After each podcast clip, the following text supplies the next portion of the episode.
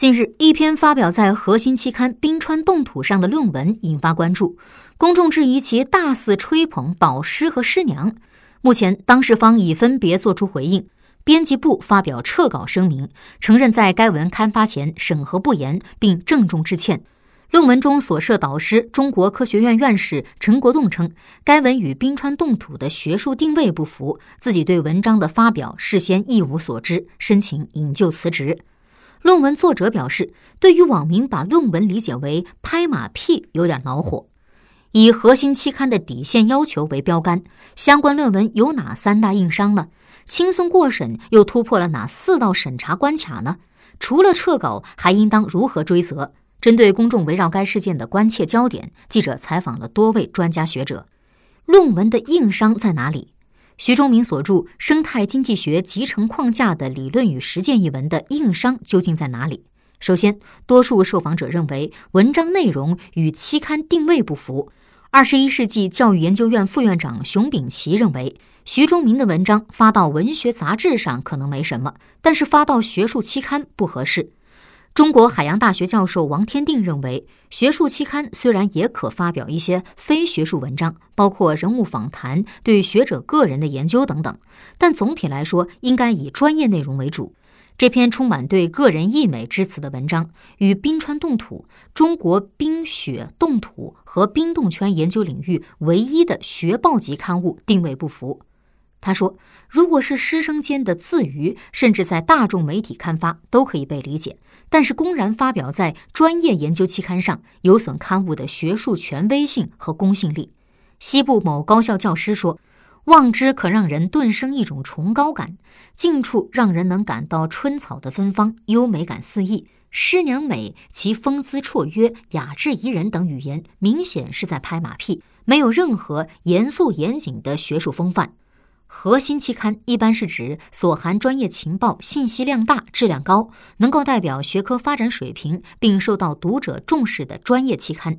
学术论文的基本要求，一是选题新颖，体现学术研究的最新成果和最新发现；二是案例、数据等论述都要站得住、立得稳、正得清；第三，行文要清晰有逻辑。专家认为，这些条件该文都不具备。其次，涉嫌公器私用。该文章于二零一三年发表在由中国科学院主管的学术期刊《冰川冻土》中。当时，文章作者徐忠明正是中国科学院韩区汉区环境与工程研究所研究员。文中提到的导师，则是《冰川冻土》主编、中国科学院院士陈国栋。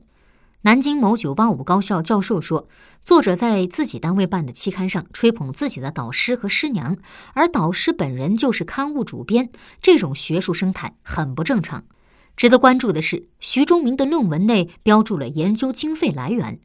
国内自然科学基金重点项目资助。据了解，该编号对应的是黑河流域中游水生态经济模型综合研究项目，项目资助金额两百万元。项目隶属于二零一零年启动的重大研究计划“黑河计划”，陈国栋担任专家组组长。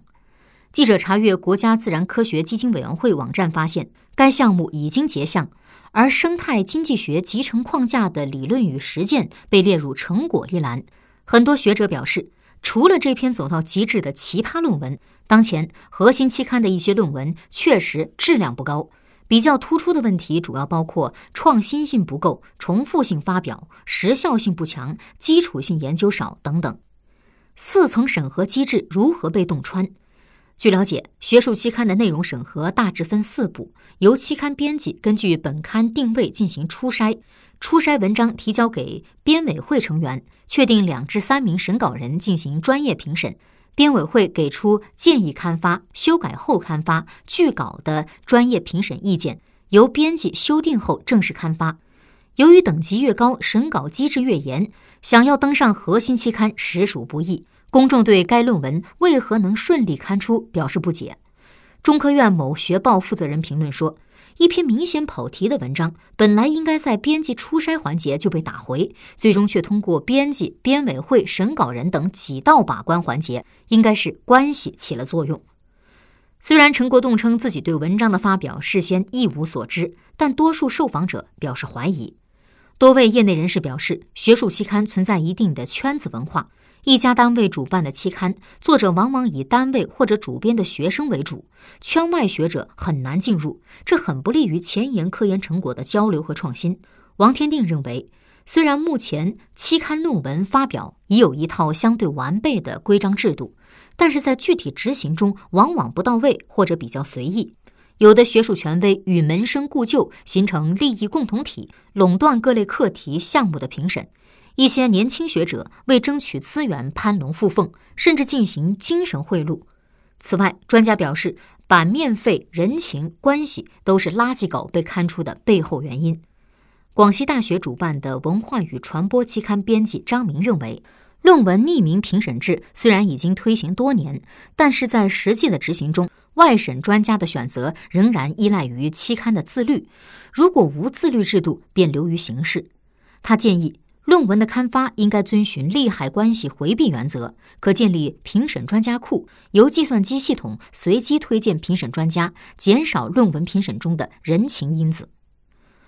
问题论文应该如何处理？一些网民质疑：冰川冻土的文章发表于二零一三年，为何今天问题才被爆出呢？对于问题论文，应该如何处理？据悉，早在二零一三年这篇论文发表后不久，就有人提出过质疑，只是没有进一步发酵，也没有对该期刊产生实质性负面影响。二零一五年，该期刊获评全国百强科技期刊。熊丙奇认为，这在一定程度上说明学术圈存在封闭的小圈子。据了解，目前对于问题论文的处理主要包括删除和撤稿。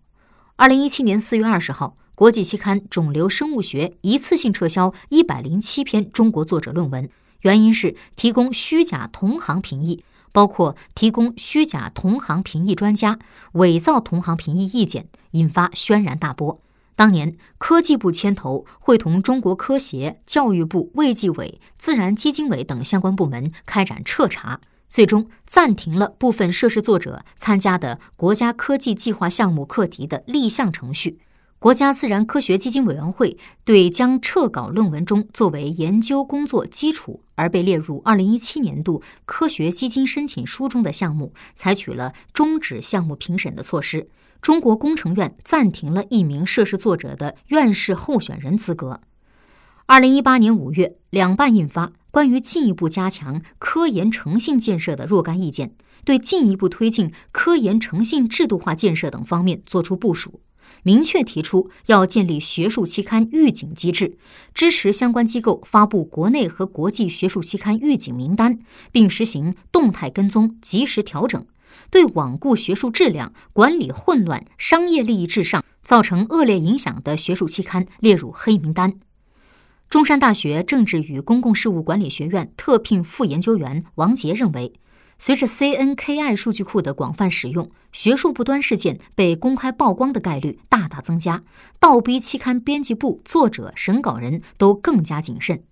熊丙奇认为，学术期刊如果发现图片错误、数据错误、抄袭等问题，应该启动撤稿机制，发布声明，并禁止作者几年内在本刊发表论文。